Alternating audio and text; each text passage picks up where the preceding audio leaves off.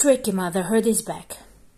La maternité n'est pas unique, elle est plurielle, elle évolue avec le temps et l'espace, elle mûrit avec notre moi intérieur.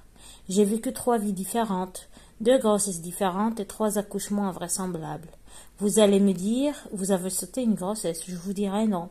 C'est un déni de grossesse totale. Il y a même le déni des mots pour cette période.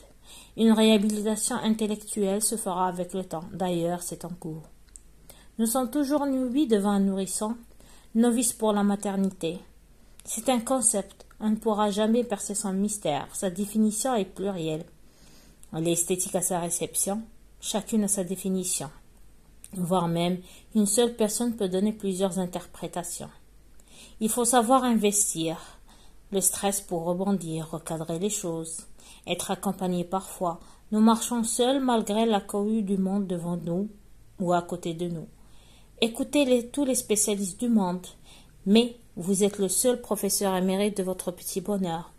Je me suis préservé de lire les livres entiers sur la maternité, le nourrisson.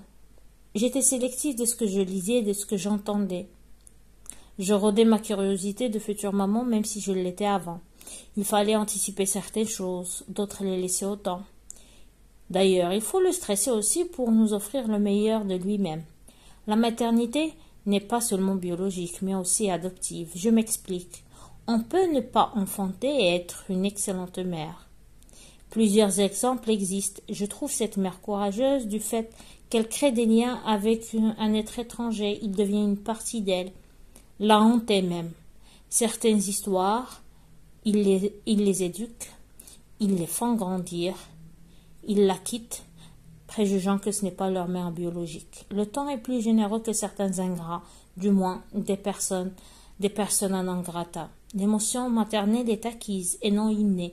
Soyez fiers, vous êtes une bénédiction, une baraka ancestrale.